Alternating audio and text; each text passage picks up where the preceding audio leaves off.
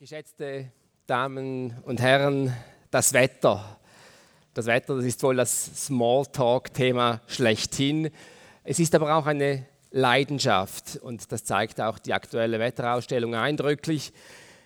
Da gibt es den Einsiedlerpater Josef Dietrich, der im 16. Jahrhundert das Wetter minutiös aufgezeichnet hatte. Da gibt es die Murtertaler Wetterschmöker, die anhand des Sägemehlgeruchs und des Verhaltens von Ameisen das Wetter voraussagen.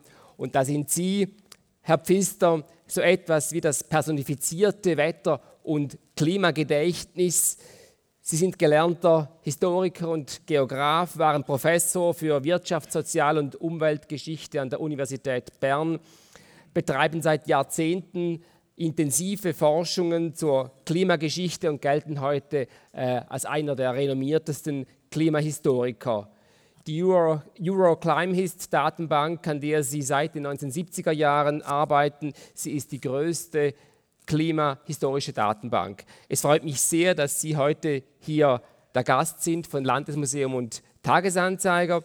Wir reden über das Wetter natürlich, wir reden über das Klima und da liegt die erste Frage dann sozusagen auf der Hand. Herr Pfister, woher kommt dann Ihre Leidenschaft für das Wetter? Gibt es da ein Urerlebnis?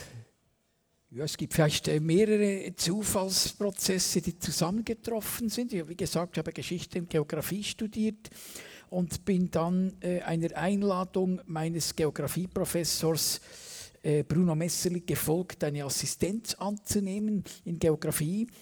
Äh, äh und ich habe dann meine Dissertation zwischen Geschichte und Geografie gemacht und das Urerlebnis, das war die Lektüre von Leroy Laduris Histoire du climat depuis l'an 1000 1967 habe ich gedacht, das ist jetzt ein Thema, das man genau zwischenhinein äh, Forschung machen kann.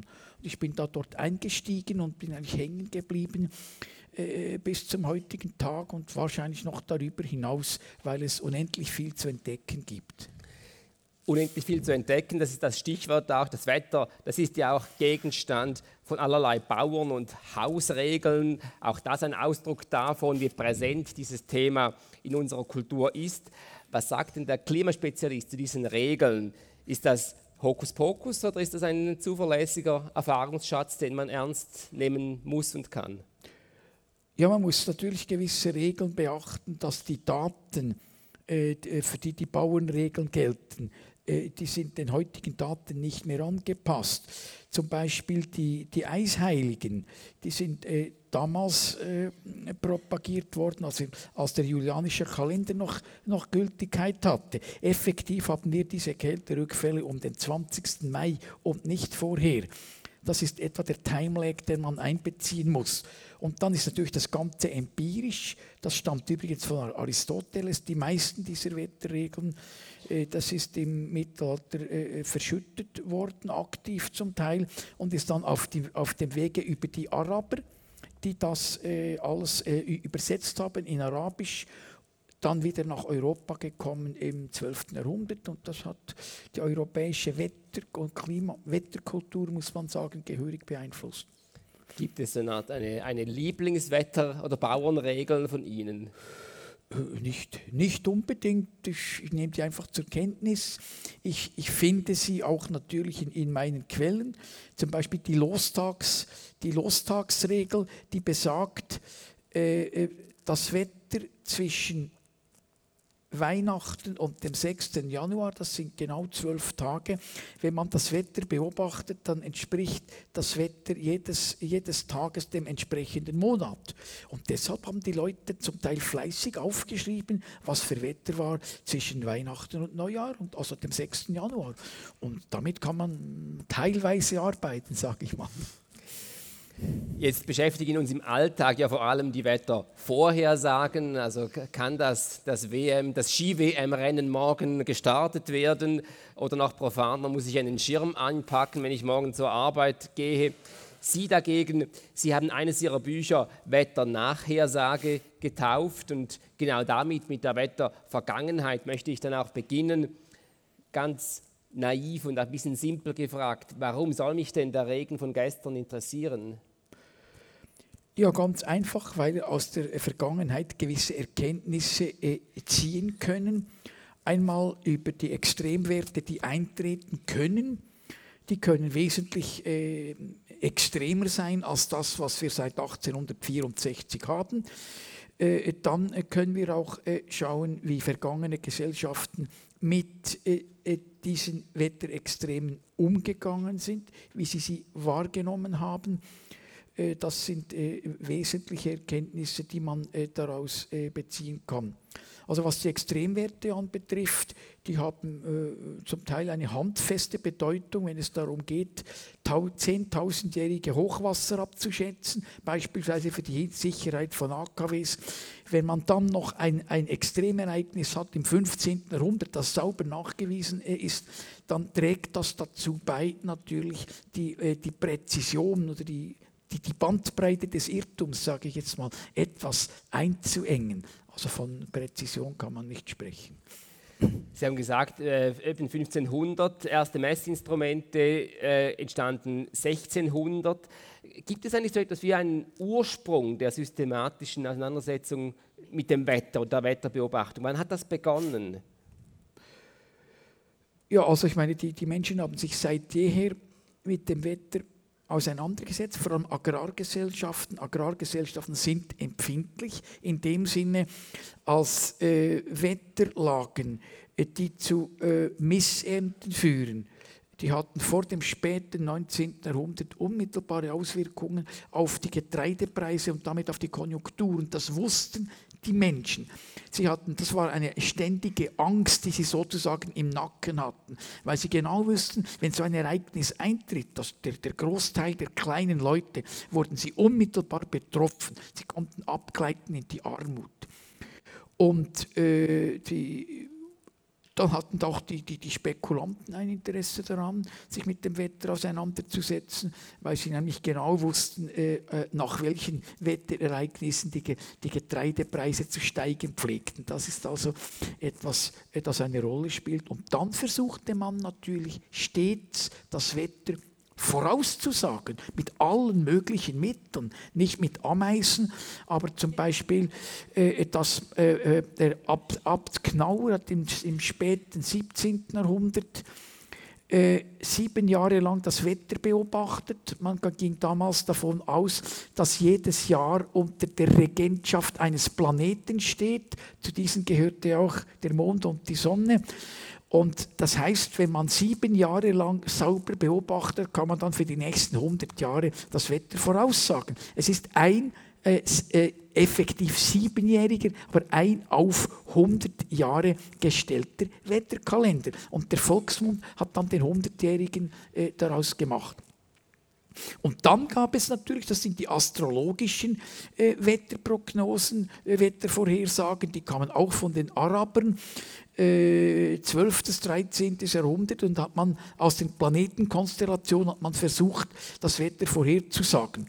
Und dann, äh, das ist äh, hat noch äh, nicht zu massenhafter Auseinandersetzung geführt, dass man es nachweisen kann.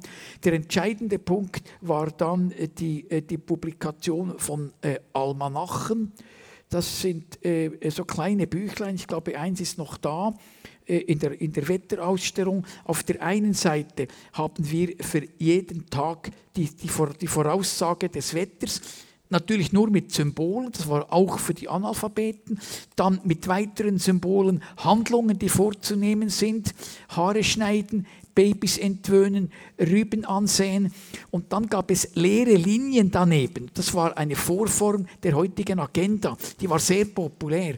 Und einige Leute haben dann begonnen, neben das Vorausgesagte Wetter das tatsächlich Beobachtete aufzuschreiben und haben entsprechende Schlüsse daraus gezogen. Aber es war sehr populär, hat sich in, in hoher Auflagezahl verkauft, war einer der Bestseller der, äh, der Buchdruckerei im 16. Jahrhundert. Darf man nicht vergessen. Und das hat dazu geführt, dass die Leute auch Wetter, äh, äh viele Leute auch Wetter aufgeschrieben haben. Nicht nur äh, Kleriker, sondern auch äh, Leute wie zum Beispiel Wolfgang Haller, in Zürich, der war äh, verantwortlich für die Verwaltung der Kirchengüter und äh, für, die, für, für, das Konjunkturmanagement, würde ich mal sagen. Äh, muss man Getreide einkaufen, kann man Getreide verkaufen und so weiter. Und der hat dann von 1550 an regelmäßig bis 1576 in einem solchen Büchlein das Wetter aufgezeichnet. Daneben hat er noch eine andere Agenda für, für andere Informationen.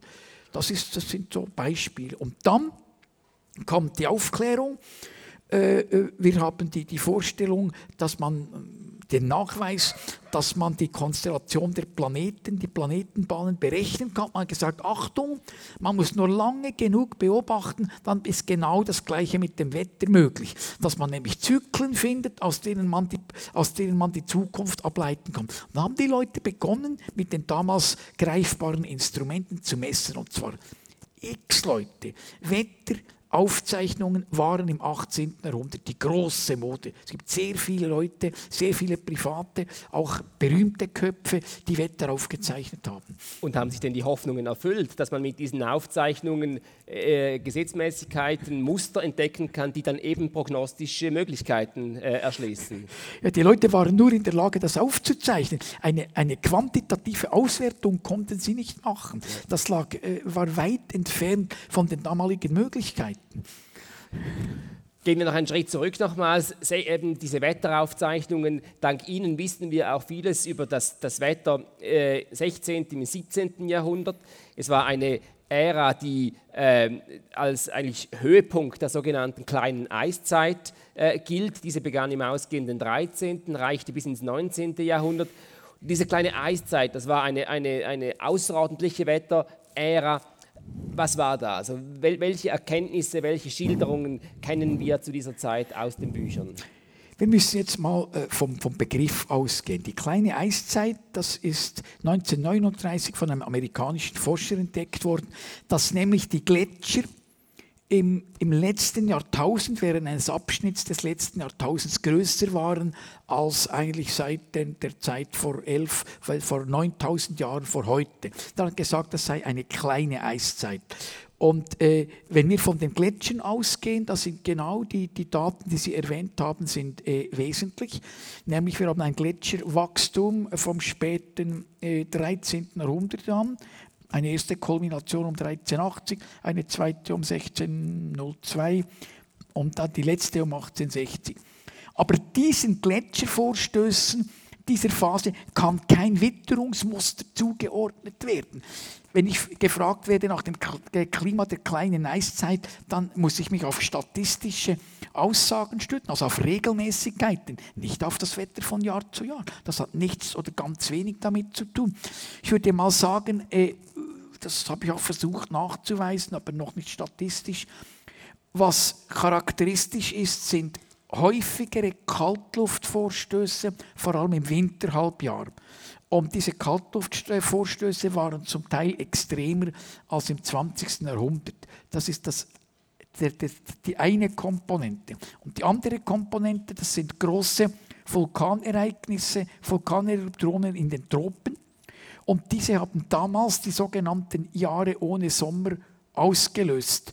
Äh, das ist relativ komplex, da müsste ich also äh, ein Video oder, oder, oder eine PowerPoint zeigen, um zu sagen, was geschieht. Das verändert das Wetter in großen Teilen der Welt auf verschiedene Art und Weise. Es ist nicht überall einfach kalt sondern äh, an, an, gewissen Orten ist es kalt und nass, wie beispielsweise in der Schweiz. An anderen Orten ist es kalt und trocken, wie in den Vereinigten Staaten. Es gibt andere Regionen der Welt, die sind dann wärmer als üblich. Aber das Wetter kommt weltweit durcheinander als Folge dieser Vulkanausbrüche. Und die sind, stehen hinter den großen Gletschervorstößen. Also ist ein Peitschenschlag für die Gletscher und dann kommen die nach vorn. Und jetzt, wenn wir das mal ganz konkret anblicken, Jahre ohne Sommer haben Sie gesagt, äh, 1588 war zum Beispiel so ein, so ein Jahr.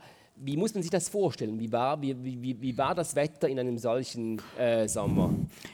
Äh, in, im, im, Jahr 1588 hat es an über 90 Tagen geregnet. Es hat eigentlich ständig geregnet und was Renward Zisat auch ausführt, es hat gestürmt. Es hat ausgesehen in diesem, in diesem äh, Sommer wie in einem äh, nassen Winter. Also Stürme, viel Niederschlag. Und dieser, dieser Sommer hat Geschichte geschrieben. Inwiefern? Äh, weil äh, das war das Jahr, in dem äh, die Spanier versucht haben, in England zu landen mit einer sehr großen Flotte. Das war sozusagen der Schlussspurt, wie die Spanier sich erträumt hatten, im Kampf zwischen dem Katholizismus und dem Protestantismus. Und sie sind dann in diesem Jahr 1588 in den Ärmelkanal eingefahren. Die englische Flotte hat auch gewartet. Und beide Kapitäne haben unabhängig voneinander gesagt, so etwas hätten sie noch nie erlebt. Das sei wie in einem Winter, also Winterstürme. Und das hat dann der Englisch, der, der spanischen Flotte, die äh, auch sonst nicht so gut ausgerüstet und logistisch äh, äh, würde man sagen, die, die, die, die Logistik war nicht besonders gut. Das hat dann der äh, englischen Flotte gewaltig zugesetzt. Sie, sie, konnten die Formation nicht einnehmen, die sie wollten, weil ständig diese Nordwestwinde waren. Es, sie haben dann äh, einen Teil ihrer Schiffe verloren und mit der anderen versuchten sie um Schottland herum äh, zurückzufahren und die sind dann in, in Schottland oben den Winterstürmen im Sommer größtenteils zum Opfer gefallen Also äh, eine sehr große Flotte ist quasi untergegangen. Sehr typisch ist die Auseinandersetzung der damaligen Zeit. Äh, äh, ideologisch, das ist verstanden worden, dass Gott nun eingreife in den Lauf der Weltgeschichte. Die äh, Elisabeth I. von England hat das gefeiert, indem sie eine große Goldmünze äh, ausgegeben hat. Dort hat es geheißen, Jove flavit et eos dissipavit, Gott blies und sie wurden zerstreut. Also es wird gesagt, die englische Flotte plus die Stürme hätten das bewirkt und die Spanier hatten große Schwierigkeiten, äh, äh, äh, theologisch zu erklären, warum sie Gott im Stich gelassen haben. Also das, das war ein Thema das in dieser Zeit. Wie, wie, wie, war denn das? Äh, wenige Jahre, also 40 äh, Jahre zuvor oder 50 Jahre, 1540, war das Gegenteil der Fall. Das war ein, ein unglaublich heißer Sommer damals. Äh, wie war das? Und gab es da ähnliche Diskussionen mit der religiösen äh, oder der, der, metaphysischen Verantwortlichkeit sozusagen? Das wird jetzt keine absehbare Zeit publiziert. Also 1540 äh, war ein Jahr, in dem, in dem es elf Trockenmonate gab und äh, geschätzt ein Drittel des Jahresniederschlags und zwar in einem großen Gebiet, das vom Atlantik bis nach Polen und von der Toskana bis nach Norddeutschland reichte. Die Flüsse führten im Herbst etwa 25 Prozent des normalen Wassers. Der Bodensee war auf einem so tiefen Stand wie in einem sehr trockenen Winter. Da sind die Leute aus dem Seeboden herumspaziert und haben römische Münzen gefunden. Und europaweit ist das Vieh gestorben, teils äh, äh, weil, sie zu, weil es zu wenig zu trinken hatte, zum Teil, weil es zu wenig zu fressen hatte, zum Teil, weil es dem Hitzschlag erlegen ist. Also die Viehbestände sind ganz gewaltig reduziert worden. Äh, wir wissen auch, sämtliche kleineren Flüsse waren weg. Man hat im Suretal, im Luzernischen, hat man nach Wasser gegraben, im Bett des Flusses, anderthalb Meter, kein Tropfen. Und was natürlich geschehen ist, Waldbrände. Und zwar nicht ein und zwei Waldbrände wie heute, sondern Waldbrände überall in Europa. Da kann man dann nicht die Nachbarn fragen, ob sie den Super Puma schicken. Da hat jeder, jeder schaut nur noch für sich. Europa hat gebrannt und die, Luft war auch voll trockenen Nebels, wie seinerzeit beim, bei der Eruption des, dieses Vulkans in, in Island, wo also der Luftverkehr beeinträchtigt wurde.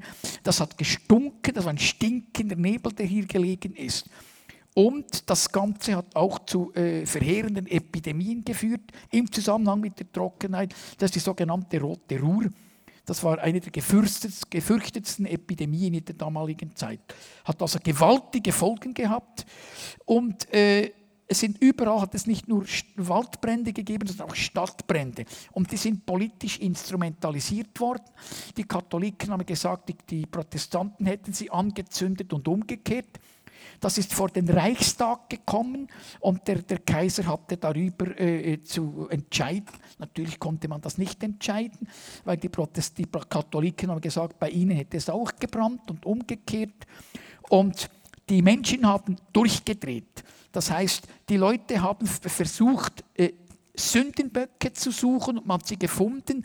In den vagierenden Unterschichten waren die Leute, die auf der Straße waren und bettelten und ab und zu mal eine Arbeit nachfragten, waren zum Teil Fremde und die hat man, denen hat man unterschoben, sie hätten äh, Brandstiftung verübt, hat sie gefoltert und noch etwas mehr.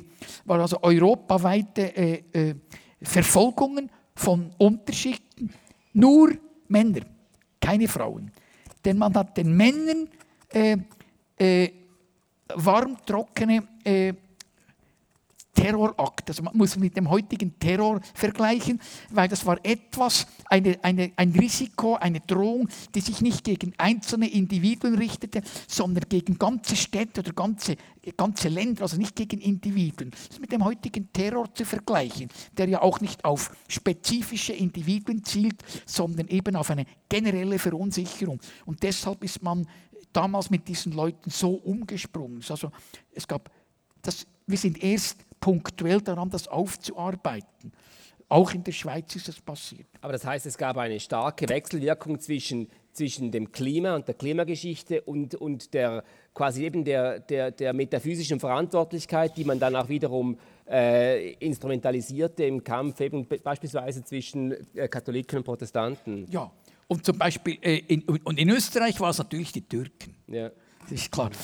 Überall ist es einfach der, der jeweilige Landesfeind, der, der, der, das Ganze instrumentalisiert, der, der, äh, die, der irgendwelche äh, Unterschichten Leute besticht, damit sie dann ein Dorf oder ein, noch, noch besser eine Stadt anzünden. Jetzt haben, haben Sie gesagt, ähm, quasi als, als Täter seien, seien vor allem Männer identifiziert worden. Gleichzeitig ist aber auch äh, im 16. und bis ins frühe 18. Jahrhundert eine eigentliche Welle von Hexenprozessen äh, über, über, über, über Mitteleuropa, aber namentlich auch über die Schweiz hinweggezogen. Gab es da nicht auch eine Beziehung zum Klima, also dass man den, den Hexen unter anderem vorgeworfen hatte, sie hätten äh, eben das, das Wetter verhext? Da müssen wir wiederum unterscheiden zwischen individuellen Hexenprozessen, die sich gegen einzelne Individuen richten, in erster Linie im Zusammenhang mit einem Nachbarschaftsstreit, dass man sagt, das Kind sei gestorben, weil es die Nachbarin verhext habe. Das ist nicht dasselbe wie dann die kollektiven Hexenprozesse. Und man ist davon ausgegangen, äh, von der sogenannten Teufelsbuhlschaft. Man hat also gewissen Frauen äh, vorgeworfen, sie hätten Sex mit dem Teufel gehabt. Das hat man interessanterweise hatte man nie aufschreiben dürfen, aber bildlich darstellen. Da gab es keine Zensur. Das ist alles durchgeschlüpft. Das kann man sehr schön zeichnen. Ist auch farbig ist es ausgemalt worden. Und dann haben die Frauen die Möglichkeit bekommen zu fliegen, unsichtbar zu sein. Und sie hätten dann äh, ihre ihre Mitverschworenen kennengelernt. Das ist eine, eine Geheimgesellschaft, eine Verschwörung. Und diese Frauen hätten dann kalte Regen verursacht, Hagelschläge, zerstörerische Hagelschläge. Sie hätten den äh, äh Leuten die Milch, äh, Bauern die Milch weggezaubert, das hängt auch mit den Regen zusammen, Sie hätten auch den, äh, den Tod von Kindern verursacht. Es gab eine, eine, eine ganz große Verfolgung in, in, äh, im Süddeutschland und da ist den Hexen vorgeworfen worden, sie seien in der Nacht hätten eine, eine Salbe aus dem Fett von Kindern äh, gewonnen und seien bei Nacht über die Felder hinweggeflogen und, und hätten diese mit beträufelt, dass, dass sie nachher durch Frost verdorben worden seien. Aber ich meine, die, auch da ist man äh, von, von Terror, Terrorismus ausgegangen.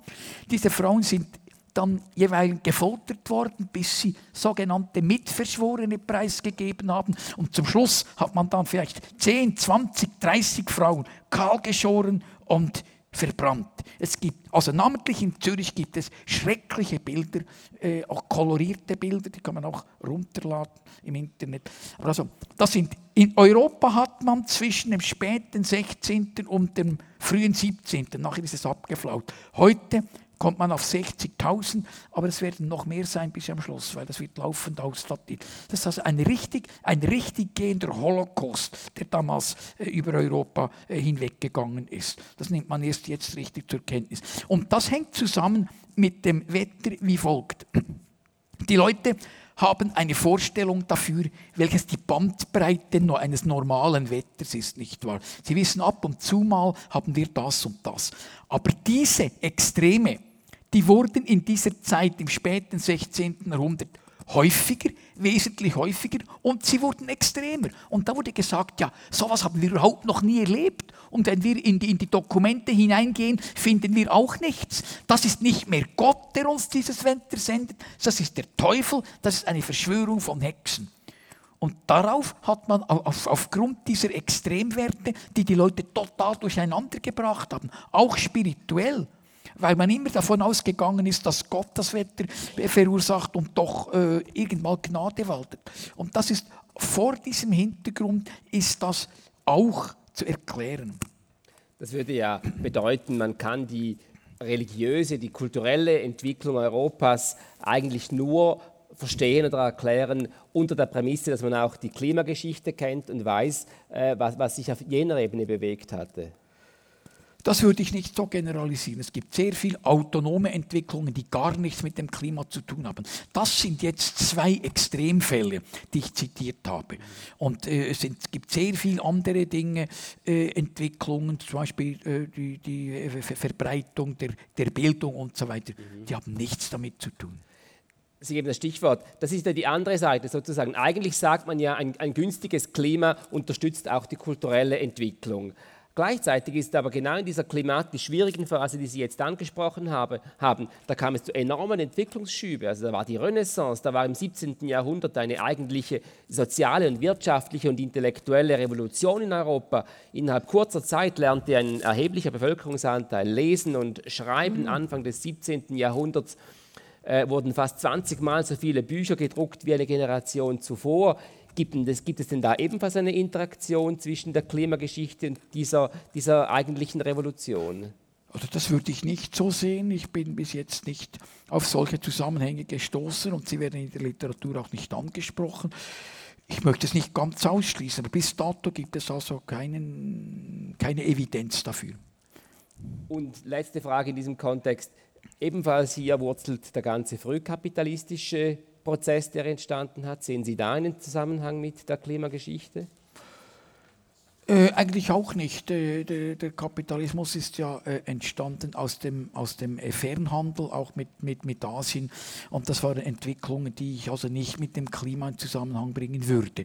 Das ist ein, ist ein, autonomer, ein autonomer Prozess. Sehr viele Prozesse sind autonom. Wir müssen uns da verhüten, alles auf das Klima zurückzuführen. Wir müssen es eigentlich schön belegen können, wobei das, was ich jetzt erwähnt habe, sind beides mal ist es das Wetter. Nein, im 16. Jahrhundert ist es das Klima. Klima. Das ist ein Trend. Aber 1540 ist es das Wetter. Mhm, mh. ähm, was hingegen eine, eine, Tatsache ist, dass, dass quasi äh, Wetter oder Klima und Politikgeschichte immer wieder in einer Wechselwirkung steht. Sie haben äh, einen eindrücklichen Aufsatz zum Ersten Weltkrieg verfasst äh, wo die ersten beiden Kriegsjahre wettermäßig relativ günstig verlaufen sind. Dann 1916, also in der Mitte des Krieges, kam es zu Missernten und in der Folge in, in ganz Europa, auch in der Schweiz, zu Versorgungsproblemen. Also da kann man sagen, da hat quasi äh, das, das, das Wetter den Krieg in eine neue Richtung getrieben. Es war nicht nur Europa ist davon betroffen worden, sondern auch Überseegebiete, allerdings nicht gleich wie Europa. Äh, in den Vereinigten Staaten war es kalt und trocken, in, in Argentinien ebenfalls. Also die, die Ernten in Kanada sind knapp durchschnittlich gewesen, die in den Vereinigten Staaten zum Teil unterdurchschnittlich, auch Argentinien. Das ist aber relativ schlecht erforscht. Wir sind einfach mal vorgeprellt, haben das für die Schweiz belegen können. Äh, wir haben auch noch keine Detailuntersuchungen eigentlich zu, zu anderen Räumen. Das kommt jetzt dann. Aber man kann ganz genau sehen, dass diese Versorgungsprobleme, äh, die sind übrigens sehr früh wahrgenommen worden. Schon, äh, schon im Herbst 1916 äh, haben die Alarmglocken eigentlich überall geläutet und man hat versucht, aus dieser Situation Profit zu ziehen, das auszunützen. Und die Deutschen, da waren zwei Faktionen, die miteinander gerungen haben. Das waren einerseits die, äh, die Leute der Überseeflotte, äh, also der, der, der, der, Hochseeschifffahrt und andererseits die, Leute, die U-Boot-Leute, die waren schon vor dem Ersten Weltkrieg im, im Kampf um, um äh, Subventionen, also um, um, Gelder, waren sie Gegner. Und die U-Boot-Leute haben immer gesagt, äh, man müsse mit U-Booten draufschlagen und dann könne man England an die Wand drücken. Dann haben wir äh, die Niederlage, also die, die, das, das, das Bad in der Skagerrak-Schlacht 1916. Und dann haben aufgrund dieser Meldung von europaweiten Missernten und Problemen haben sich dann die U-Boot-Leute durchgesetzt und haben den, den, den äh, uneingeschränkten U-Boot-Krieg verkündet. Also, und der hat dann die Versorgungsprobleme nochmal verstärkt. Man muss auch sehen, dass vor, vor 100 Jahren dass für äh, die, die Periode von Februar bis April war mit weitaus die kälteste äh, seit, dem, seit dem frühen 19. Jahrhundert. Es war also extrem kalt. Sie haben einmal gesagt, das Schlimmste, was passieren kann, ist quasi ein Krieg, der dann noch von einer Klimakrise überlagert oder begleitet wird. Und das war so ein Fall. Das war so ein Fall und zwar ganz einfach deshalb, weil natürlich in diesem Krieg England äh, äh die, die, die Deutschen, die Mittelmächte abgeriegelt hat von der Zufuhr von Übersee durch diese, durch diese Hochseeblockade, durch die Fernblockade von Schottland bis Norwegen.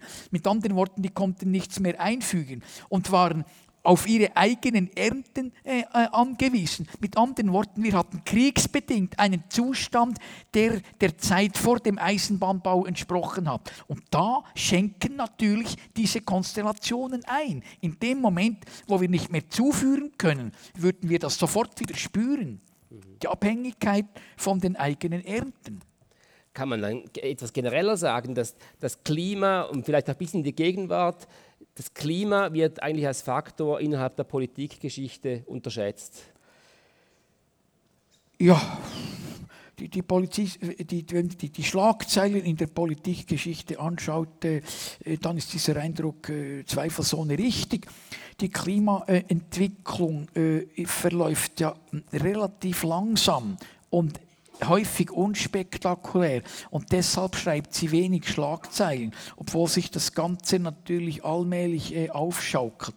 In dem Moment, wo wir mal eine große Katastrophe haben, äh, dann ist die Einschätzung vielleicht anders. Aber solange wir das nicht haben, würde ich mal sagen, äh, ist, hat das Klima einen geringen oder einen auch wenn die, auch die Klimakonferenzen, die sind politisch nicht so relevant. Also da komme ich dann gerne darauf zurück ja. und vielleicht nochmals äh, nachgefragt. Ähm, ich habe auch gemeint, eben, dass jetzt wieder dieses Beispiel vom Ersten Weltkrieg, das Sie angesprochen haben, oder der, der spanischen äh, Armada, die äh, 1588 nach Richtung äh, Großbritannien fuhr, das sind äh, Klimafaktoren, die eine entscheidende Rolle gespielt haben, die aber eigentlich in der öffentlichen Diskussion dieser, dieser Themen kaum je eine Rolle spielen oder Wetterphänomene.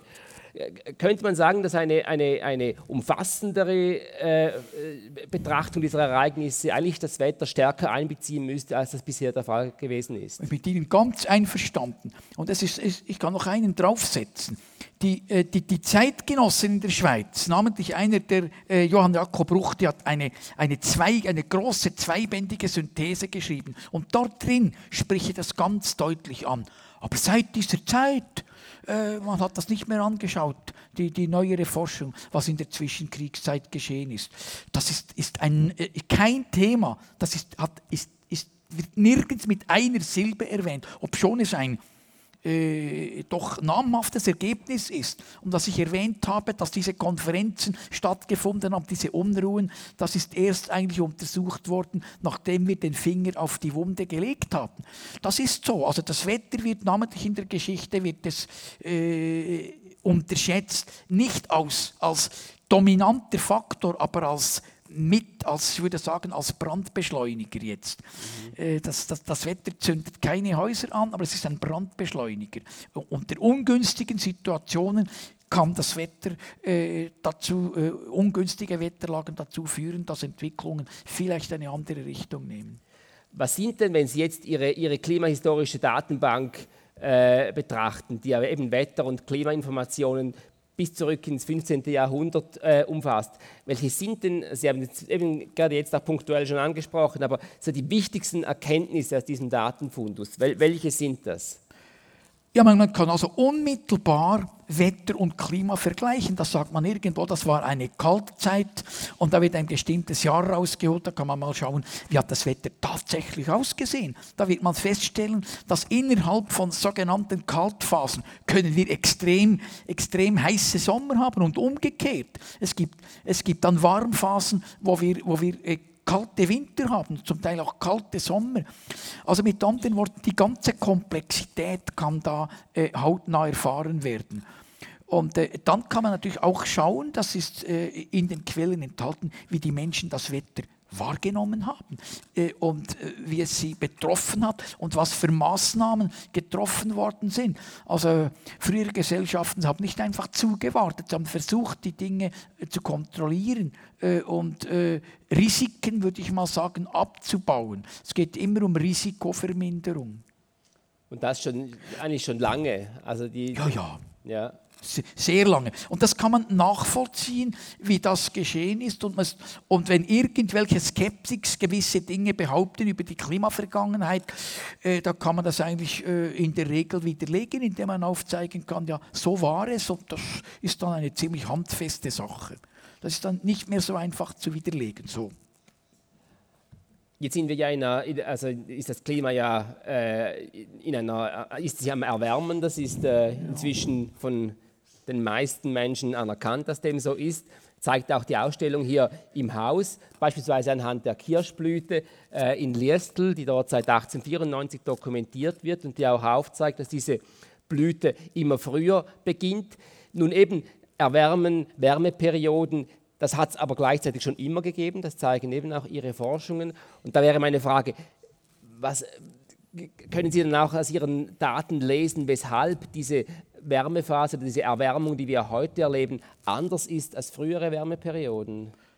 Ja, das kann man äh, aus der Datenbank Euroclim hautnah miterleben, indem wir nämlich da äh, alle Wetterereignisse, auch die Messungen, die werden auf einen einheitlichen Standard bezogen, das ist 1961.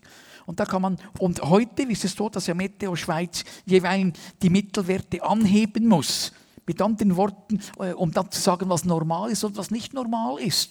Und äh, da hat man das Gefühl, ja, ist eigentlich alles in Ordnung. Es, ist, es, es wird zwar, der, der, Durchschnitt wird immer höher, mit dem wir vergleichen. Wenn wir das anders machen und einen konstanten Durchschnitt haben, dann sehen wir, dass wir nach den äh, Methoden des 20., äh, nach den Standards des 20. Jahrhunderts quasi nur noch äh, normale, übernormale und extreme äh, äh, Monate haben. Die kalten und die sehr kalten, die sind fast ausgestorben. Jetzt dieser Januar ist einer der wenigen Ausreißer nach unten. Und dann kann man natürlich, wir haben einen, einen Chromzeugen, der uns zeigen kann, was eigentlich los ist. Das ist Ötzi.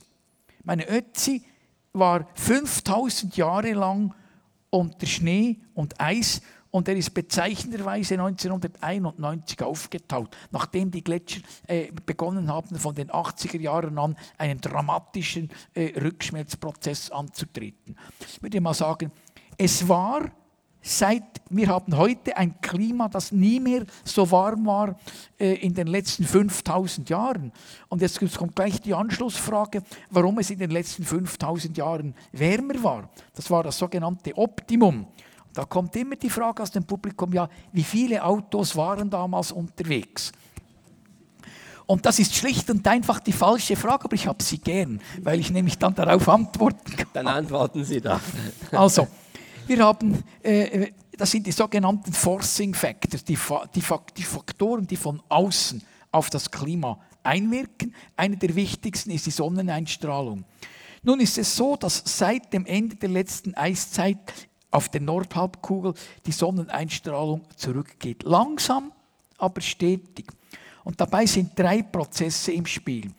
Einmal die Frage, wie, ob die äh, Umlaufbahn der Erde um die Sonne mehr rund ist oder mehr elliptisch.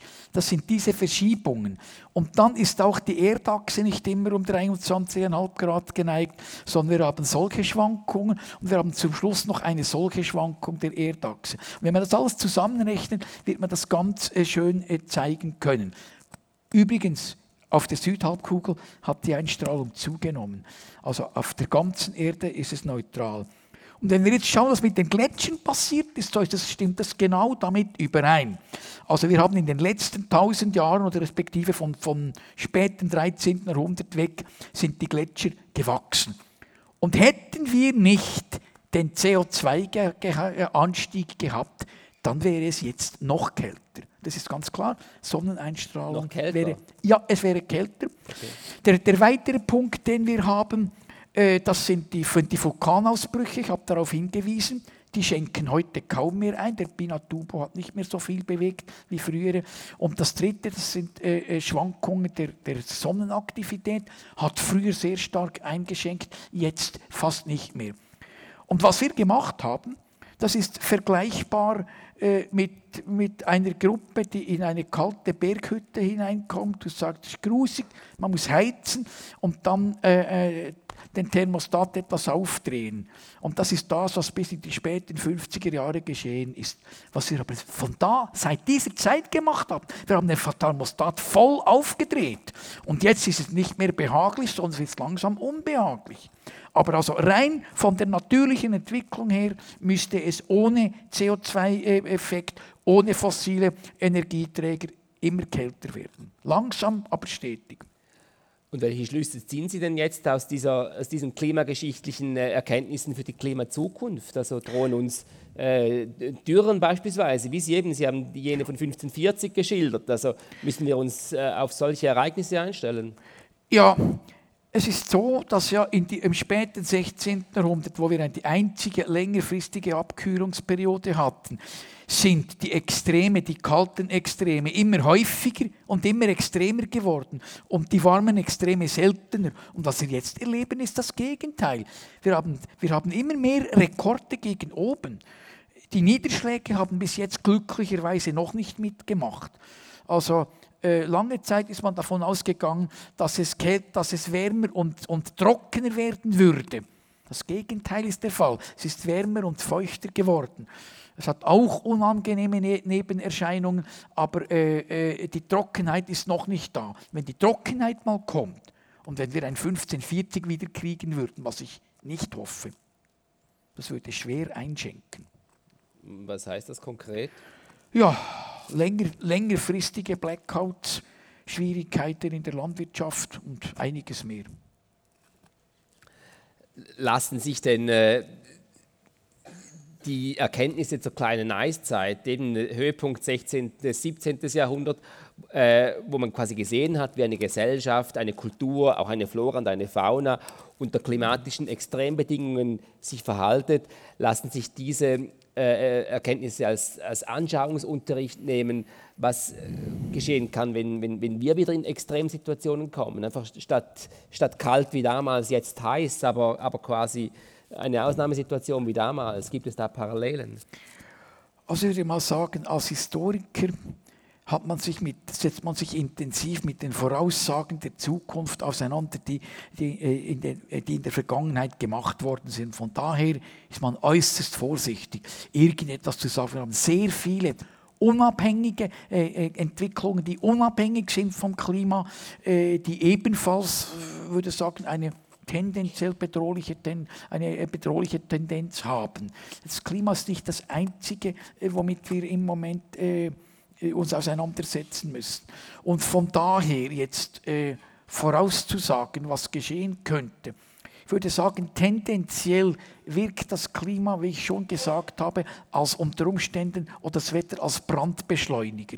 In dieser Hinsicht wäre damit zu rechnen, aber nicht, dass jetzt, äh, würde ich mal sagen, dass man monokausal vom Klima ausgehen muss. Das hat sich in der Vergangenheit nicht bewährt und das wird sich auch in der Zukunft nicht bewähren. Aber wenn Sie vom Brandbeschleuniger sprechen, äh, an was denken Sie konkret? Also wo, wo sehen Sie die Gefahrenherde, die durch klimatische Brandbeschleunigung dann noch wirklich äh, äh, zum Brennen gebracht werden könnten? Ja, es, hat, es gibt ein, eines von vielen, das ist das schönste, das anschaulichste Beispiel, das ist die Französische Revolution.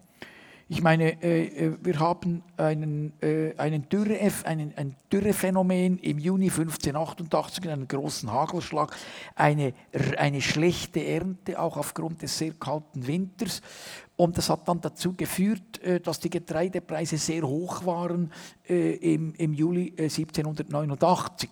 Und das Volk ist auf die Straße gegangen und protestiert. Und kann man sagen, so what? Das ist x-mal passiert. Immer dann, wenn, äh, wenn äh, die Getreidepreise hochgegangen sind, ist das Volk auf die Straße gegangen. Aber in dieser Zeit gab es einen zusätzlichen Faktor, dass nämlich die, die politische Bewegung des Bürgertums die ein neues politisches System verfasst hat, äh, gefordert hat. Und diese beiden Stränge sind zusammengewachsen zu einer politischen Revolution, in dem eben die Unterschichten äh, diesen Forderungen des Bürgertums auch den nötigen Schub gegeben haben. Das sind zwei Faktoren, die zusammengewirkt haben. Oder beispielsweise man weiß, dass die Brotpreise bei der, im sogenannten arabischen Frühling eine Rolle gespielt haben. Also da kann die Straße bei Versorgungsproblemen Druck machen, auch im Ersten Weltkrieg. Also wiederum eben diese Wechselwirkung von, von äh, quasi äh, Politgeschichte und, und Wettergeschichte, Klimageschichte. Das ist möglich, aber das, also nicht so, dass unter gewissen, unter gewissen Umständen macht eben die Straße Druck. Und das kann sich auf die Politik auswirken. Kann, muss nicht. Jetzt haben Sie vorhin mal angesprochen, dass die Menschen in der Vergangenheit, eigentlich, wenn ich Sie richtig verstanden habe, ähm, äh, auf Klimaherausforderungen eigentlich recht lernfähig reagiert haben. Ja. Heißt es mit anderen Worten, Sie sind eigentlich äh, trotz dieser zum Teil pessimistischen oder, oder, oder negativen Note, die Sie jetzt angesprochen haben, zuversichtlich, dass die Menschheit die Herausforderungen meistern kann? Ja, ich würde mal sagen, äh, dass das Problem ist die Zeit. Wir müssen aufpassen, dass uns die Zeit nicht davonläuft. Es gibt eine, gibt eine äh, was die Entwicklung äh, bei den erneuerbaren Energien anbetrifft, die nimmt eigentlich einen ähnlichen Verlauf wie die, die seinerzeitige Auseinandersetzung zwischen Kohle und Elektrizität. Da hat der Krieg auch mitgespielt, war ein Zünglein an der Waage für die Beschleunigung der Elektrizität. Heute haben, und dass die Preise dann eben nach unten gehen, wäre jetzt sehr schön, wenn man die entsprechende Grafik zeigen könnte. Die, die Kohle ist dann teurer geworden und die Elektrizität immer billiger, gibt es eine Schnittstelle und von daher an läuft es von selber. Also ich hoffe, dass wir aus diesem Grund äh, äh, den Turnaround noch schaffen. Äh, jetzt eine ganz neue Meldung ist ja, äh, dass man jetzt Sonnenenergie speichern kann. Ich möchte aber noch doch noch äh, äh, eine gewisse Warnung draufsetzen. Das wird bei uns klappen, aber das wird in der dritten Welt, äh, in den Ländern des Südens noch lange nicht klappen. Und dort müsste es auch klappen, denn sie werden in erster Linie betroffen sein von den, äh, von den Auswirkungen der Erwärmung. Sie sind es zum Teil schon heute. Und dort kann es auch Austrocknung bedeuten. Also wir, die Welt ist heute ein, ein buchstäblich ein globales Dorf. Wir spüren es. Wir können nicht sagen, wir lösen jetzt unsere Probleme und dann sind wir fein raus. Und an diese Globalität, die muss man mitdenken. Wenn wir nochmals kurz diese Lernfähigkeit ansprechen, die Sie den Menschen grundsätzlich geben, was sind denn für Sie so die symbolhaften Momente oder die exemplarischen Momente, wo sich die Lernfähigkeit der Menschheit äh, in puncto Klima zeigt? In der Vergangenheit? Ja, oder in der Gegenwart. Oder? Ja, ich kann das. Ja, ich muss mal sagen, dass bis vor kurzem, muss ich jetzt sagen, äh, hatte man das Gefühl, dass jetzt die Klimapolitik langsam auf die richtige Schiene kommt. Ähm, seit dem November bin ich nicht mehr so ganz sicher. Wo, wo liegt denn jetzt Ihr, Ihr sozusagen Ihr persönlicher Ehrgeiz in Ihrer klimageschichtlichen Forschung? Also äh, erhoffen oder versprechen Sie sich auch, dass Sie mit diesem Wissen über die Vergangenheit und über äh, die Geschichte doch eine, eine, eine, äh, eine Wirkung erzielen können in der gegenwärtigen Klimadiskussion? Ich würde sagen, ich bin schon sehr zufrieden, wenn die Extremwerte, die in der Vergangenheit sauber dokumentiert sind, wenn die einfließen in die heutige äh, Risikoabschätzung, was bei den Hochwassern der Fall ist, da geschieht, das geschieht zum Teil auch europaweit. Also bei den Hochwassern hat man sehr viel gelernt, da greift man in die Vergangenheit zurück, wobei man nicht alles glaubt, was dort steht. Da kann man auch mit, mit Modellen, kann man das überprüfen, aber es ist doch man schaut doch nicht nur einfach die, die Messperiode an und rechnet dann irgendetwas hoch, was einfach brandgefährlich ist, weil die, Mess, die, die Messzeit ist kurz und es hat vielleicht zu wenig Extreme, die man nicht beachten kann. Da haben wir das. Und wenn das äh, weiterläuft, würde ich mal sagen, bin ich eigentlich ganz zufrieden, dass man diese äh, Extremwerte, die in der Vergangenheit nachweisen können, dass man die ernst nimmt und dass man die mit heutigen Methoden überprüft. Zum Beispiel das 1540 ist an der ETH auch äh, überprüft worden mit einer kürzlich mit einer alternativen Methode. Und äh, sie haben das Ganze noch differenzieren können, indem sie gezeigt haben, dass 2003 der Sommer aber nur der Sommer, Juni, Juli, August, vielleicht etwas heißer war. Unsere Schätzungen bezogen sich auf die Periode von April bis Juli und das ist immer noch nicht, äh, ist immer noch in Ordnung. Also das ist, wenn äh, Naturwissenschaften mit Modellen daherkommen und das überprüfen, ist eigentlich das Beste, was uns geschehen kann. Das gibt es auch Differenzierungen. Also in dieser Beziehung würde ich sagen, äh, wird es weitergehen und aufgrund der, der Euroclimis-Datenbank sind eben auch äh, äh, Dinge möglich, die vorher, nicht, die vorher nicht möglich waren. Dass man nämlich die Zuverlässigkeit von sogenannten Proxy-Daten überprüft. Wenn es irgendwo heißt, der Jahrring war sehr schmal in diesem Jahr, dann haben wir die Möglichkeit zu sagen, was sagen jetzt eigentlich die Leute, die das erlebt haben? Stimmt das überein oder stimmt das nicht überein?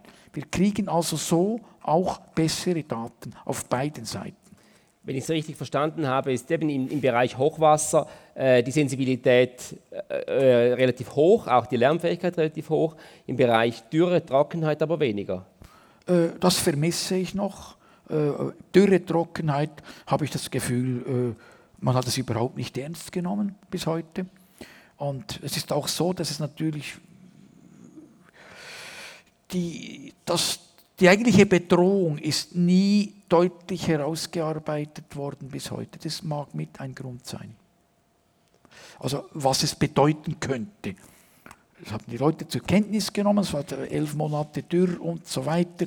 Aber was es, man hat das Gefühl gehabt, immer noch, weil es auch zu wenig von uns propagiert worden ist, wie groß die Verletzlichkeit heutiger Gesellschaften ist, das ist zu wenig bekannt und bis heute zu wenig herausgearbeitet worden.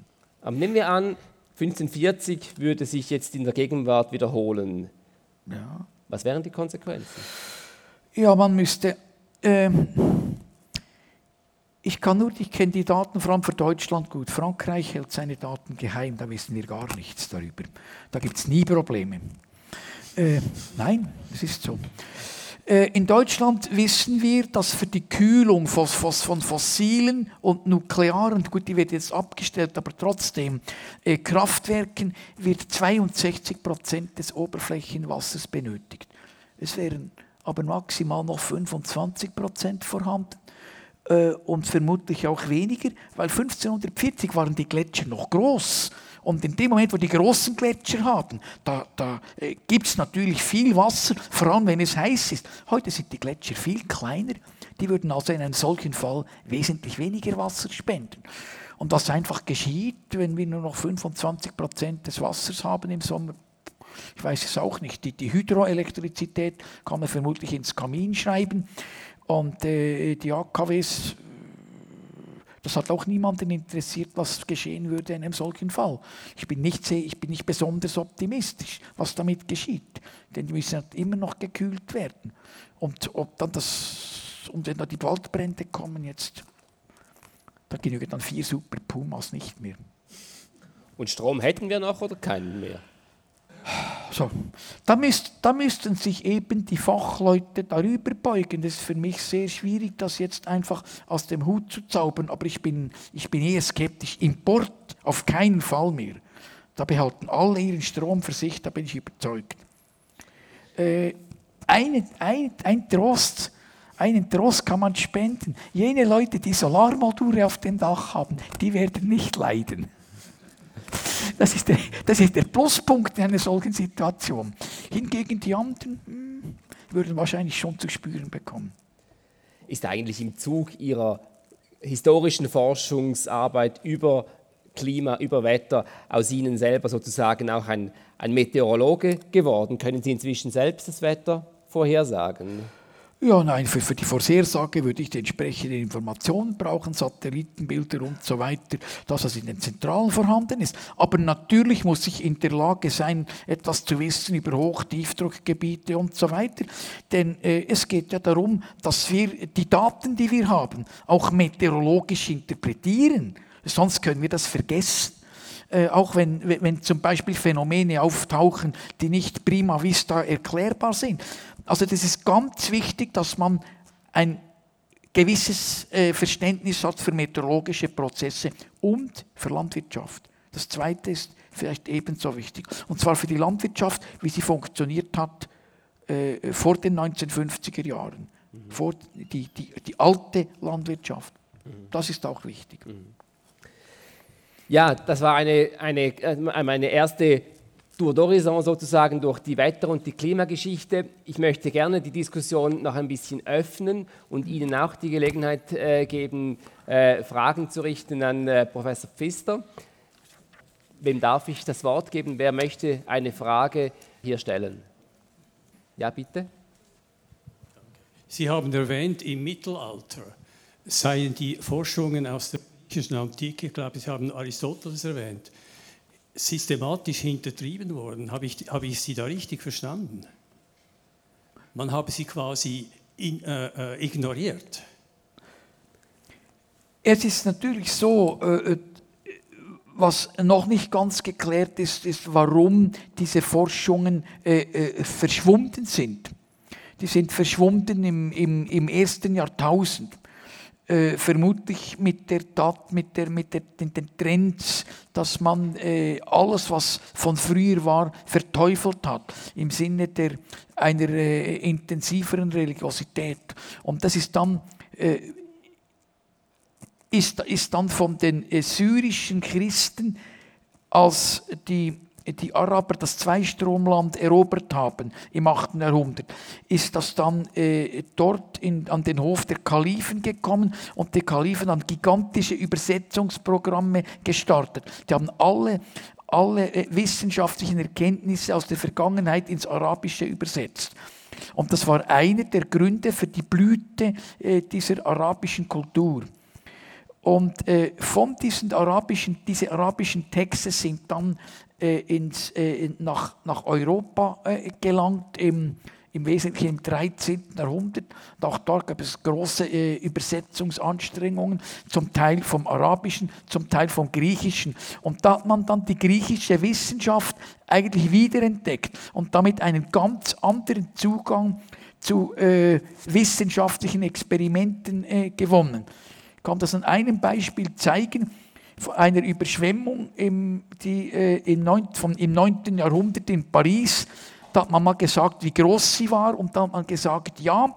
Und äh, das Wasser sei dann auch vorgedrungen bis zum, bis zum, äh, äh zum Sarkophag der heiligen Genevieve, habe aber einen Meter davor ungefähr Halt gemacht, weil es eben eine Heilige gewesen sei. So hat man das Wetter damals beobachtet und es dann ganz, ganz anders, die Schilderungen, die wir haben aus dem ausgehenden äh, 13., äh, äh, 12., 13. Jahrhundert. Da man effektiv beobachtet, schon noch die Religion etwas erwähnt, aber äh, man hat das Gefühl, auch wenn es Kleriker waren, die haben eigentlich recht viel erkannt, beobachtet und Schlüsse daraus gezogen. Ich weiß nicht, ob ich Ihre Frage richtig beantwortet habe.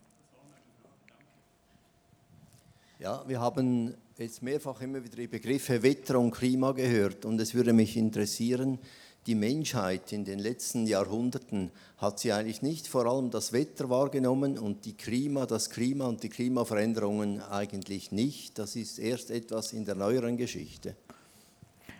Ihre Einschätzung ist vollkommen richtig. Denn Klima, äh, Klima ist ein statistisches Konstrukt, das man eigentlich nur im Rückblick auf mehrere Jahrzehnte wahrnehmen kann. Der Begriff Klima in diesem Sinne, wie wir es heute haben, war in der Vergangenheit unbekannt. Das Klima war einfach war auf Klimazonen begrenzt, was in diesen Klimazonen geschieht und das hing eben zusammen mit den Sonnenständen und so weiter. Was die Leute wahrgenommen haben, ist Witterung. Es gibt ein paar ganz wenige Ausnahmen. Die berühmteste ist Renward Zisatz, der äh, Luzerner, der drüben in der, in der Ausstellung äh, auch ein Manuskript hat. Der hat im Jahre 1600 zurückgeblickt auf die letzten 10, 15 Jahre und hat gesagt, es habe ganz merkwürdige Veränderungen gegeben äh, in, in, in, den, in, den, Wetterlagen, würden wir heute sagen. Er hat es nicht so ausgedrückt. Und das habe auch Konsequenzen gehabt für die Bevölkerungsentwicklung, für die Ernten und auch für die ganze belebte Natur. Und lange Zeit hat man das ein ein bisschen belächelt. Heute haben wir die Daten dazu. Ich muss sagen, dieser, dieser Typ ist der Erste gewesen, der in diesem Sinne empirisch etwas von, also über das Wetter hinausgeblickt hat und aufs Klima. Und vielleicht auch ein bisschen die Leute, aber ohne das so aufzuzeichnen, äh, im Zusammenhang mit, mit, den, mit den Hexenprozessen. Die haben auch nicht auf einzelne Wetterlagen reagiert, sondern auf Häufungen. Aber sonst haben sie vollkommen recht. Es ist immer das Wetter, wir sprechen immer vom Klima der Vergangenheit. Wir können Klima rekonstruieren äh, mit verschiedenen Methoden. Ich möchte nicht darauf äh, eintreten, aber äh, was, was die Menschen bewegt hat, war immer das Wetter, respektive die Witterung. Also was wir Großwetterlagen nennen heute. Und wann hat denn aber diese, diese also ist der, der, der, Moment gekommen, wo quasi die Menschheit nicht mehr primär das Wetter, sondern primär das Klima beschäftigt hat. Und diese Zäsur ist aber in der, ist eigentlich in der, in der Moderne dann erst äh, gekommen. Es ist äh, so, dass man natürlich Klima als einen Prozess äh, wahrgenommen hat, auch einen zunehmend globalen Prozess, in dem Maße, wie eben globale Daten verfügbar wurden. Und das war bis ins 20. Jahrhundert eigentlich nicht der Fall. Äh, die, die Wetterstationen waren wesentlich in, in, in Europa und in den Vereinigten Staaten, in Australien, also der sogenannten entwickelten Welt. Und äh, von, von daher gesehen äh, hat man mal postuliert, das war eine Konferenz im, in den 1870er Jahren. Man soll jetzt eben 30-Jahresperioden anschauen. Die Statistik war damals genügend entwickelt, das war auch eine Voraussetzung. Und äh, eine Klimadiskussion, Klimapolitik, solche Dinge, die sind erst aus der Zeit nach 1988. Also 1988 ist ein außerordentliches Jahr. Es hat äh, weltweit einen großen Temperatursprung gegeben, auch bei uns. Äh, und seitdem äh, äh, sind eben die, die Berichte des IPCC, die rauskommen über Klimapolitik. Es ist auch Klimaalarm geschlagen worden, obschon es natürlich, der ist etwas älter, der stammt aus den 1970er Jahren. Das waren deutsche Forscher, auch amerikanische. Und unser Professor Hans Oeschger, der Berner Physiker, der war auch einer der prominenten Warner der ersten Stunde das ist natürlich versickert. Und die, Klima, die Klimapolitik, die gibt es eigentlich seit, den, seit 1990, erst der IPCC-Bericht. Gut, äh, bitte. Ich bin ehemaliger Journalist und ich frage mich immer wieder, wie bringt man solche Fakten, solche Daten unter die Leute?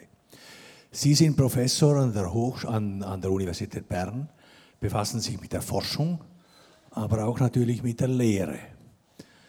Am letzten Sonntag lese ich in, den, in der NZZ am Sonntag, dass der Geschichtsunterricht zurückgehe in den Schulen. Was bedeutet das jetzt oder was sind Ihre Vorschläge in Bezug auf Schulen, was, solche Themen, was ein solch brennendes, ja, brandbeschleunigendes Thema angeht? Ja, also ich meine, äh, im Moment werden sehr viele neue Ansprüche an die Schulen herangetragen. Ähm, man müsste versuchen, aber ich würde sagen, man müsste Grund, Grundlagen vermitteln, aber elementare Grundlagen, dass, dass die, die jungen Leute eine Ahnung haben, wie das Ganze formuliert, äh, funktioniert und welches die, die Trends sind sehr wichtig wäre, dass man das nicht theoretisch macht, sondern dass man das anbindet, narrativ an nachvollziehbare Erfahrungen. Das ist das, was in den Köpfen hängen bleibt. Also nicht ein theoretischer Überflug, der hier hinein und hier hinaus geht, sondern narrativ vermitteln. Und das braucht, äh, das ist nicht ganz einfach, das dann noch stufengerecht zu vermitteln. Und die Schüler müssen auch Interesse haben daran. Und das ist schwierig zu wecken in der heutigen Zeit. Ich bin auch äh, nicht Spezialist für die, für die modernen Medien, die müsste man allenfalls einbeziehen. Aber ich bin etwas ratlos, das merken Sie.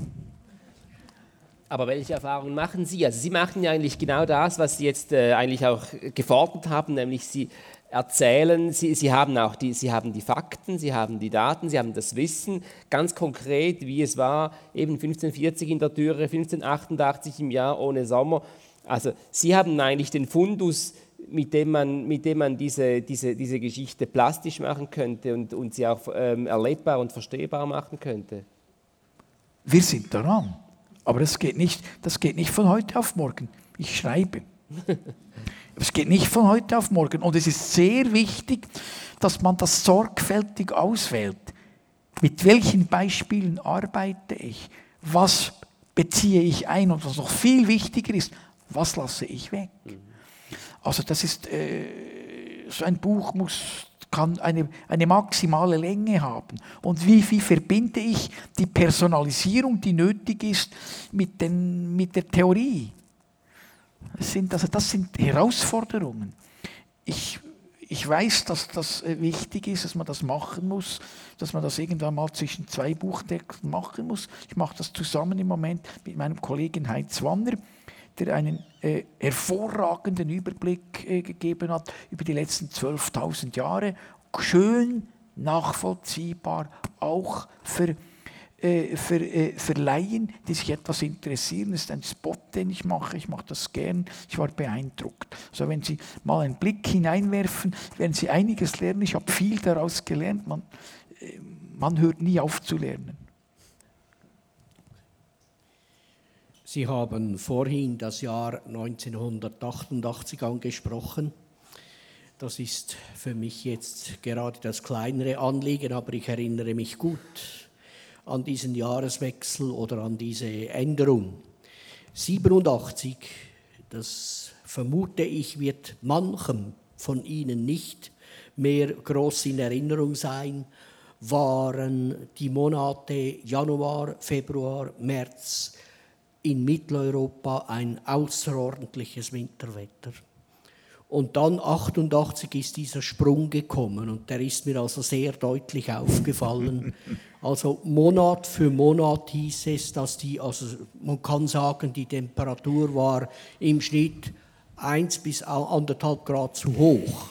Ja. Im Einzelnen ist sie stärker abgewichen und unter Umständen auch weniger stark. Aber es war sehr markant. Und äh, Sie kennen natürlich den äh, Klimahistoriker von Rudloff. Ja. Das ist, ja, ja, natürlich. Ich kann mich nur erinnern, in seinem Werk erwähnt er Termini, um den Klimawandel zu beschreiben. Und dort gibt es einen Terminus Klimaverwerfung. Also das würde ich meinen, das könnte man dieser, äh, diesem Wandel 87, 88 zuschieben. Vielleicht sind Sie nicht einverstanden. Ja, nun. Ja, ich würde, ja gut, da, über solche Dinge kann, kann man immer sprechen. Da gibt es nicht, äh, kann ich nicht sagen, richtig oder falsch wie bei anderen Dingen. Das ist eine Art, das ist eine Art Klimaverwerfung, denn das ist ein Temperatursprung ich habe versucht, das äh, nachzuweisen in, in, dem von Ihnen erwähnten Buch Wetternachhersage, der innerhalb der letzten 500 Jahre einmalig ist. Vor allem ist, sind die Temperaturen nachher oben geblieben und haben sich weiter fortgesetzt. Das ist der, der Begriff Klimaverwerfung würde, mich, äh, würde mir gut gefallen für diesen Wechsel. Und es ist auch eben der Beginn der Klimapolitik, weil Jim Hansen äh, in den Vereinigten Staaten gesagt hat, das ist jetzt das Signal. Äh, es war in den Vereinigten Staaten auch extrem heiß und trocken und das ist, die, ist der Grund, also das Wetter, warum äh, er, äh, er, glaubwürdig gewesen ist. Und dann ist die, ist, die UNO damit beauftragt worden und so weiter. Es war dieser Sprung, das war auch letztlich dieser Sprung, äh, dem wir Ötzi zu verdanken, teilweise zu verdanken haben. Äh, und dieser Sprung, der ist meines Wissens damit zusammen, dass die, die, äh, die Trübungen in der Atmosphäre, die durch die, die Verbrennung von Schwefel verursacht wurden, die haben markant abgenommen. Man spricht vorher von, von, von Global Dimming, also Dämpfung und dann Global Brightening, das also weggegangen ist. Es muss innerhalb von kurzer Zeit muss sich das abgespielt haben. Ich habe jetzt die, die, entsprechende Publikation nicht im Kopf, aber wenn ich eine, wenn ich eine PowerPoint hätte, könnte ich Ihnen das zeigen. Das hängt also mit, mit, mit globalen Veränderungen zusammen. Auch die, die, der Wechsel von 87 auf 88. Und der Begriff Klimaverwerfung, auch wenn wir an die Politik denken, äh, dem würde ich eigentlich zustimmen. Äh, Sie haben zuvor erwähnt, dass das Wetter auch Einflüsse, also jetzt unter dem soziologischen Aspekt Einflüsse haben kann, eben, dass man Leute verurteilt hat, äh, sie, wegen ihnen sei das Wetter schlecht. Finden sich solche Einflüsse jetzt auch in der Literatur oder in der Kunst? Also, dass man zum Beispiel nur noch Bilder von Stürmen gemalt hat oder so? Ich sehe den Zusammenhang nicht ganz klar zwischen der, den Verfolgungen und der Kunst. Also die Kunst ist, äh, ist da, hat tatsächlich, äh, Wetterphänomene schlagen sich in der Kunst nieder. Gedichte zum Beispiel, äh, vor allem Kirchenlieder. Es gibt Kirchenlieder um, um 1600, die die Kälte und die Nässe beklagen und äh, man hat das Gefühl gehabt, das sei vielleicht so die, eine Impression des, äh, des, des Komponisten äh, und, des, und des Textdichters, aber äh, das ist klar, dass es auf, auf realen Annahmen, äh, auf realen er, er, er, Ereignissen beruht. Und dann gibt es natürlich auch in der Malerei, äh, hat man die, die äh, Himmelsdarstellungen nach Vulkanausbrüchen ausgewertet und diese farbigen Sonnenuntergänge, die finden sich auch in der Malerei, namentlich nach dem Tambora-Ausbruch von 1815. Aber immerhin, das Ganze ist da etwas umstritten. Es gibt auch andere Anschauungen. Aber also, äh, es findet selbstverständlich einen Niederschlag in der Kunst, auch in der, in der Mode in dem zum Beispiel Pelze und, und sehr warme Kleider im späten 16. Jahrhundert häufiger geworden sind. Die Badekultur ist auch zurückgegangen, weil die Leute natürlich gefroren haben. Vorher war die Badekultur äh, sehr viel äh, ausgeprägt. Es gibt ein sehr, sehr schönes Bild äh, aus dem 13. Jahrhundert. Es war eine Wärmezeit und das zeigt, wie man damals gebadet hat, äh, nackt, auch die Frauen. Das hat man keine Zensur, das hat man darstellen dürfen. Also das ist, äh, hat mich noch beeindruckt. Das ist eine Warmzeit und da war auch eine Badekultur da. Und die ist dann eigentlich äh, verdrängt worden, ist verkümmert. In kalten Jahreszeiten hat man lieber Pelze angehabt und, äh, und sich hinter den Ofen gedrückt. Herr Pfister, geschätzte Damen und Herren, ich danke Ihnen sehr herzlich für dieses Gespräch über Wetter und Klima und viele Jahrhunderte und ich danke Ihnen ganz herzlich fürs Kommen und Zuhören. Ich hoffe, Sie haben das eine oder andere Interessante gehört. Ich danke Ihnen und wünsche Ihnen ein gutes Nachhausekommen.